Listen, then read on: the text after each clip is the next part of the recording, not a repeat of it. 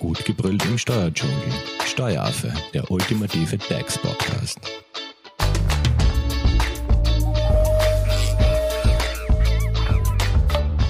Hallo und herzlich willkommen beim Steueraffen. Nicht ohne meinen Chef. Wer sein Gehalt mit einem Nebenjob etwas aufbessern möchte, muss auf einiges aus arbeitsrechtlicher Sicht achten.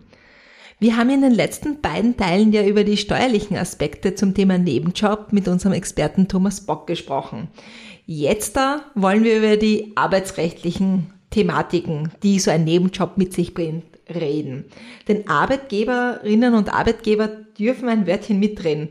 Und wer sich an die Regeln hält, bekommt ja prinzipiell keinen Ärger. Oder? Und genau dieses Oder Darüber werde ich mit unserer Expertin der Gudrun Sicher reden. Sie ist Arbeitsrechtsexpertin bei der Hoferleitinger Steuerberatung. Hallo Gudrun. Hallo. Wir haben ja in den ersten beiden Folgen gehört, dass man ja auf so einiges aus steuerlicher Sicht achten muss, wenn man sich etwas dazu verdienen möchte. Wie sieht's aus arbeitsrechtlicher Sicht aus? Worauf muss man achten? Aufgrund der in Österreich geltenden Erwerbsfreiheit ist es Arbeitnehmern im Grunde erlaubt, neben dem Dienstverhältnis auch eine andere Beschäftigung einzugehen. Untersagen darf der Arbeitgeber derartige berufliche Tätigkeiten aber dann, wenn sie den Betrieb schädigen oder zumindest zu betrieblichen Beeinträchtigungen führen. Das heißt, Arbeitnehmer haben aufgrund insbesondere der Treuepflicht einige Einschränkungen zu beachten darunter fallen. Ähm, Arbeitgeber dürfen nicht konkurrenziert werden. Das heißt, so viel während des aufrechten Bestandes des Arbeitsverhältnisses ist es im selben Geschäftsbereich nicht erlaubt, äh, tätig zu werden. Das heißt, ein selbstständig kaufmännisches Unternehmen zu betreiben oder im Geschäftszweig des Arbeitgebers für eigene oder fremde Rechnungen Handelsgeschäfte zu machen. Können wir da vielleicht ein konkretes Beispiel haben? Ähm, zum Beispiel könnte man sagen, ähm, ich bin bei einem Steuerberater als Steuerberater selbst tätig und dürfte nebenbei nicht ohne Rücksprache mit meinem Arbeitgeber zusätzlich Klienten betreuen. Ähm, eben im Bezug darauf, dass man hier zum Beispiel Klienten abwerben könnte. Also das betrifft das Konkurrenzverbot. Genau, genau. Du hast richtig. gesagt, es gibt weitere Einschränkungen, die man beachten sollte? Der Arbeitnehmer darf auch keinen Tätigkeiten nachgehen, die zu kollidierenden Arbeitszeiten oder eben auch zur Überschreitung von gesetzlichen Höchstarbeitszeitgrenzen führen. Dann als dritte Einschränkung möchte ich noch nennen, dass Arbeitnehmer keine Tätigkeit ausüben dürfen, die spürbare Beeinträchtigungen der eigenen Leistungsfähigkeit nach sich ziehen können. Hier zum Beispiel die Unaufmerksamkeit infolge äh, regelmäßiger Übermüdung wieder im Zusammenhang mit Höchstarbeitszeiten. Äh, in Dienstverträgen ist auch manchmal pauschal vorgesehen, dass der Arbeitnehmer dem Arbeitgeber jegliche andere Erwerbstätigkeiten melden muss und nur mit Genehmigung des Arbeitgebers diese auch ausführen darf. Also sprich, grundsätzlich ist man gut beraten, wenn man sich etwas dazu verdienen möchte, das vorab mit seinem Chef abzuklären. Auf jeden Fall, genau. Und was gilt jetzt eigentlich aus arbeitsrechtlicher Sicht als Nebenbeschäftigung? Als Nebentätigkeit gelten alle Formen der zusätzlichen Beschäftigung, die eben neben dem Hauptjob ausgeübt werden. Und die Bezahlung ist dabei auch nur zweitrangig, denn es können auch andere Nebentätigkeiten, für die eben kein Entgelt fließt, ähm, arbeits- bzw. dienstvertragsrechtlich relevant sein. Eben wieder Bezug genommen auf die gleiche Branche, in der man tätig ist oder beziehungsweise in einem äh, Konkurrenzunternehmen tätig werden wollen würde. Vielleicht ist es auch aber nicht immer klar, ob da jetzt dieses Konkurrenzunternehmen betroffen ist oder nicht, oder ob man ähm, quasi einen, wie hast du es vorher erwähnt, konkurrierenden Nebenjob ausübt. Wann weiß ich, ob eine Nebenbeschäftigung jetzt äh, erlaubt ist oder nicht? Wie ich schon bereits erwähnt habe, ist oft in Dienstverträgen eine pauschale ein pauschaler Passus dazu vorgesehen, da der Arbeitnehmern ähm, jegliche andere Erwerbstätigkeit äh, nur dann gestattet, wenn diese eben gemeldet wird. Das heißt, wenn mein Arbeitgeber diese ausdrücklich genehmigt. Und auch wenn eine solche dienstvertragliche Meldepflicht aus prävent objektiven Gründen äh, durchaus sinnvoll sein kann, äh, wäre die generelle Ablehnung einer Genehmigung überschießend. Der Arbeitgeber ist nämlich nicht berechtigt, dem Arbeitnehmer Erwerbstätigkeiten, die auf das Dienstverhältnis keinerlei Auswirkungen haben, grundlos zu verbieten. Die Ablehnung muss nämlich vielmehr nachvollziehbar ähm, sein und betriebliche, auf betriebliche Einwände gestützt sein. Also eben wieder Bezug genommen auf ähm, zu befürchtende Arbeitszeitkollisionen oder eben eine Tätigkeit in äh, Konkurrenzunternehmen. Und wann ist ein Nebenjob definitiv untersagt? Auf jeden Fall dann, wenn er die Interessen meines Arbeitgebers im Hauptjob beeinträchtigt, äh, sei es eben aufgrund ähnlicher oder sogar derselben Tätigkeit, der Überschreitung der Höchstarbeitszeit oder auch der Nichtvereinbarkeit der zeitlichen sowie organisatorischen Hinsicht mit meiner Tätigkeit in meinem Hauptjob. Gut, gut. Und sagen wir mal, ich darf einen Nebenjob haben. Muss ich den jetzt melden? Wenn im Arbeitsvertrag oder im geltenden Kollektivvertrag keine Regelung über Nebentätigkeiten enthalten ist, sind sie grundsätzlich zunächst einmal erlaubt und nicht gesondert genehmigungspflichtig. Eine explizite Genehmigung Ihres Vorgesetzten, also meines Vorgesetzten in meinem Hauptjob, ähm, ist in einem solchen Fall eben nicht notwendig, sofern die bereits ähm, zuvor angesprochenen Punkte, also Einhaltung der Arbeitszeit, uneingeschränkte Leistungsfähigkeit im Hauptjob und die Vermeidung von Interessenskonflikten berücksichtigt werden. Wenn jedoch die Interessen des Arbeitgebers bedroht sind, muss der Arbeitgeber über einen Nebenjob informiert werden. Das wäre beispielsweise auch dann der Fall, wenn durch die Nebentätigkeit in Kombination mit der Haupttätigkeit die Gefahr besteht, dass eben Höchstarbeitszeitgrenzen überschritten werden und in diesem Fall auch dann, wenn ich in einer ähm, repräsentativen Führungsposition im Unternehmen stehe. Also nicht nur für ähm, Normalangestellte sozusagen. Okay. Nehmen wir jetzt einmal an, dass ich in meinem aktuellen Dienstverhältnis keine Nebenbeschäftigung haben darf. Mit welchen Konsequenzen muss ich jetzt rechnen, wenn mein Arbeitgeber von meinem, sagen wir, unzulässigen Nebenjob erfährt. Also ich mache jetzt doch was und melde es nicht und dürfte ich eigentlich dann gar nicht und ja. Also Verstöße zum Beispiel eben gegen das Konkurrenzverbot können sogar einen Entlassungsgrund darstellen und den Arbeitgeber zur sofortigen äh, Beendigung des Arbeitsverhältnisses berechtigen. Und darüber hinaus kann der Arbeitgeber auch Schadenersatzansprüche geltend machen, beziehungsweise auch die Herausgabe der bezogenen Vergütung für diese Tätigkeit verlangen. Das heißt, er kann sagen, das, was du bei deinem Nebenjob verdient hast, musst du mir jetzt geben. Im Sinne dessen ja, weil er eben der Dienstnehmer jetzt für eine andere ähm, Stelle seine Arbeitskraft bereitgestellt hat, die er ja mir in meinem Hauptjob somit genommen hat. Mhm. Und du hast das ja vorher schon erwähnt mit dieser Höchstarbeitszeit. Ähm, wir haben ja in einer anderen Podcast-Folge einmal über die Arbeitszeiten gesprochen. Wenn ich jetzt aber 40 Wochenstunden arbeite und einen Nebenjob habe, geht das überhaupt hinsichtlich dieser Arbeitszeiten in Ordnung oder überschreite ich damit die Höchstarbeitszeit? Ja, genau. Die bereits angesprochenen Höchstarbeitszeitgrenzen sind unbedingt einzuhalten, denn auch Arbeitszeitverstöße, die sich eben aufgrund dieser Aufsummierung von Arbeitszeiten bei verschiedenen Arbeitgebern ergeben, sind nach dem Gesetzeswortlaut mit Verwaltungsstrafen bedroht.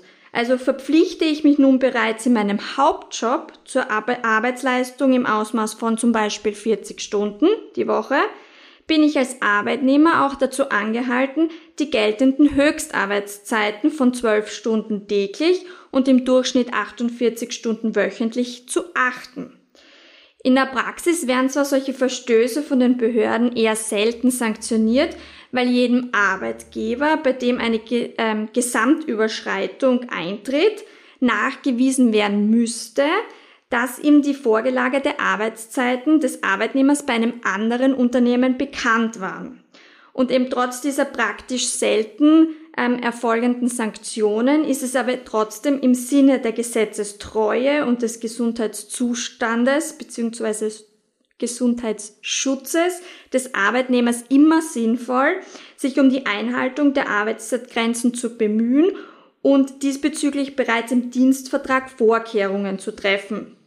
Dies gilt nämlich umso mehr, äh, wenn bei Einstellung eines neuen Mitarbeiters das Faktum einer anderen Beschäftig Beschäftigung bekannt war. Also mhm. diese wirklich ähm, explizit angesprochen wurde. Okay, und wenn ich jetzt da, sagen wir, es gibt ja verschiedene Formen vom Nebenjob, wie wir es von Thomas in den ersten beiden Teilen äh, schon erfahren haben, nämlich dass ich auch auf selbstständiger Basis mir etwas dazu verdiene, spielen da dann Arbeitszeiten auch eine Rolle? Ja, selbst auch dann natürlich, weil ich habe ja ähm, als Selbstständiger zwar keine Arbeitszeiten in dem Sinn einzuhalten, aber natürlich in meinem Hauptjob als angestellte Person ähm, dafür Sorge zu tragen, dass ich nicht übermüde zu meinem ähm, Hauptjob erscheine und dementsprechend natürlich auch äh, Arbeitszeitgrenzen in diesem Sinne einzuhalten, ja.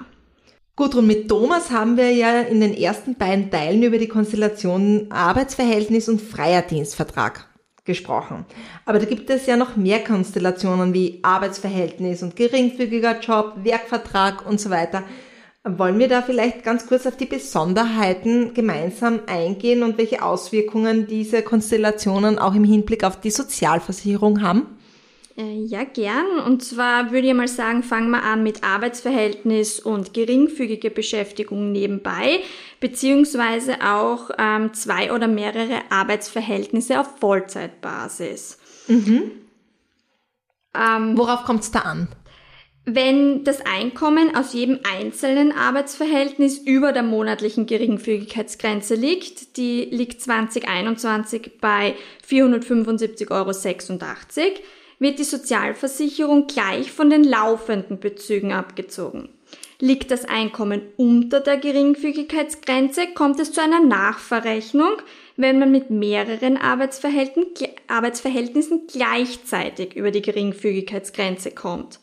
Die Nachzahlung beträgt dann 14,62 Prozent vom geringfügigen Verdienst äh, und die Beitragsvorschreibung erfolgt dann immer automatisch im Folgejahr. Gut, vielleicht dann die nächste Konstellation. Wäre Arbeitsverhältnis und Werkvertrag. Das Einkommen als neue Selbstständige, das heißt Tätigkeit in einem Werkvertrag, ist bei der Sozialversicherungsanstalt der Selbstständigen zu melden.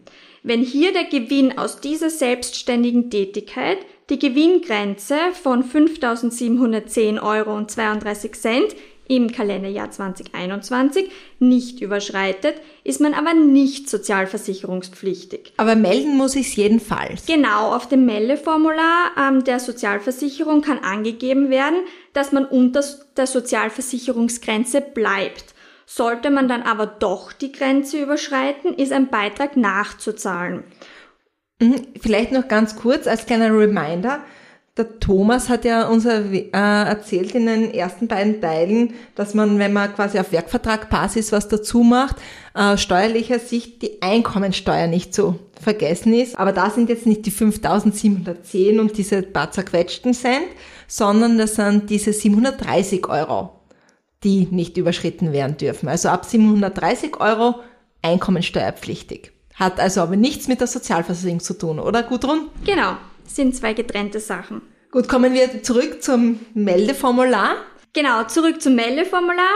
Wenn man eben jetzt jedoch die Grenze überschreitet und somit sozialversicherungspflichtig wird und dies jedoch nicht meldet, kommt zu den Beiträgen noch ein Beitragszuschlag hinzu. Also quasi eine Strafe. Genau. Wie hoch ist die? Äh, das sind ungefähr 9,3 Prozent. Ähm, je nachdem, wie viel ich nun wirklich verdient habe oder nicht. Mhm. Welche Kombinationen gibt es jetzt noch? Als weitere Konstellation wäre ähm, möglich ein freier Dienstvertrag und ein Werkvertrag in Kombination. Äh, und hier ist für Werkverträge und freie Dienstverträge eine unterschiedliche Geringfügigkeitsgrenze zu beachten. Bei freien Dienstverträgen kommt es darauf an, ob man mit dem monatlichen Einkommen über der Geringfügigkeitsgrenze liegt 2021, wie erwähnt, wären das 475,86. Liegt das Einkommen aus dem freien Dienstvertrag über dieser Grenze, dann wird es bei einem Arbeitsverhältnis die Sozialversicherung bereits vom laufenden Bezug abgezogen. Bei Werkverträgen als neue Selbstständige wird das Einkommen über das gesamte Jahr hinweg betrachtet und es gilt die, wie auch schon erwähnt, jährliche Geringfügigkeitsgrenze von 5.710,32 für das Jahr 2021. Übersteigt der Gewinn aus Werkverträgen diese Grenze, ist man nach dem gewerblichen Sozialversicherungsgesetz nun versicherungspflichtig. Aber ich zahle ja quasi dann schon eine Versicherung aus dem freien Dienstvertrag. Muss ich jetzt dann noch wegen dem Werkvertrag noch was nachzahlen dann? Ähm, das kommt eben drauf an. Es wird einmal jährlich betrachtet und wie viel man schon bereits bezahlt hat, könnte hier natürlich angerechnet werden. Aber das ist dann eben eine jährliche Betrachtung. Mhm. Aber dann wird so quasi alles das, was mein Einkommen in dem Jahr betrifft, zusammengerechnet und wenn ich über diese Grenze drüber komme, zahle ich für diesen Betrag quasi Sozialversicherung nach. Aus meinem Werkvertrag, aus meinem Werkvertragsverhältnis, genau. Ah, du hast vorher erwähnt, dass es auch die Konstellation von mehreren geringfügigen Beschäftigungen gibt. Genau. Was, was ist hier zu beachten? Wird mit zwei oder eben mehreren geringfügigen Beschäftigungsverhältnissen die Geringfügigkeitsgrenze dann letztendlich überschritten, muss die Kranken- und Pensionsversicherung nachbezahlt werden, weil als geringfügig Versicherter ist man ja nur teilversichert in der Unfallversicherung. Und diese Nachzahlung gilt dann auch nur für diese Monate, in denen man dann wirklich die Geringfügigkeitsgrenze überschritten hat. Ähm, auch für Urlaubs- und Weihnachtsgeld wird in diesem Fall dann Sozialversicherung nachgefordert. Äh, letztendlich hat man jedoch einen Vorteil daraus, denn man ist eben für diese Zeit zusätzlich kranken- und pensionsversichert und erwirbt somit auch Pensionszeiten. Bleiben wir vielleicht gleich beim Thema Pension, weil auch da gibt's ja die Möglichkeit, dass man etwas dazu verdient, um seine vielleicht Pension ein wenig aufzubessern. Worauf muss man hier achten? Ja, hier gibt's auch zwei Konstellationen. Eben der Zuverdienst neben der Alterspension ist unbegrenzt äh, möglich. Der Zuverdienst verringert die Pensionshöhe nicht. Bei einer vorzeitigen Alterspension, wie zum Beispiel der Korridorpension oder der Hacklerregelung, die man vor 65 Jahren bei Männern beziehungsweise derzeit noch vor 60 Jahren bei Frauen bezieht, darf man nebenbei nur geringfügig dazu verdienen, um die Pension nicht zu gefährden. Ähm, aber jetzt bei der Alterspension muss ich dann auch äh, Sozialversicherung und Einkommensteuer dann nachzahlen? Je nachdem, in welchem Dienstverhältnis man steht. Also stehe ich neben meiner Pension in einem geringfügigen Dienstverhältnis, ähm, dann fällt natürlich sozialversicherungsrechtlich wieder nur die Unfallversicherung an äh, und einkommenssteuerrechtlich hängt es natürlich auch davon ab, wie viel ich dazu verdiene. Mhm, aber es ja neben der Alterspension äh, keine Grenze gibt, auf die ich einhalt, einzuhalten mhm. habe. Und bei der vorzeitigen Alterspension, also wie diese Korridorpension oder Hacklerregelung, da muss man jedenfalls achten, um eben diese Pension nicht zu gefährden. Genau, genau. Hier gilt ähm, eben die Geringfügigkeit. Gut, und danke mal an dieser Stelle. Es warten natürlich noch weitere arbeitsrechtliche Fragen zum Thema Nebenjob auf dich, die ich aber ganz gerne im nächsten Teil mit dir ähm, durchgehen möchte. Wenn es jetzt an dieser Stelle Fragen gibt, wie kann man dich am besten erreichen? Ähm, mich kann man erreichen unter unserer E-Mail-Adresse graz.hoferleitinger.at.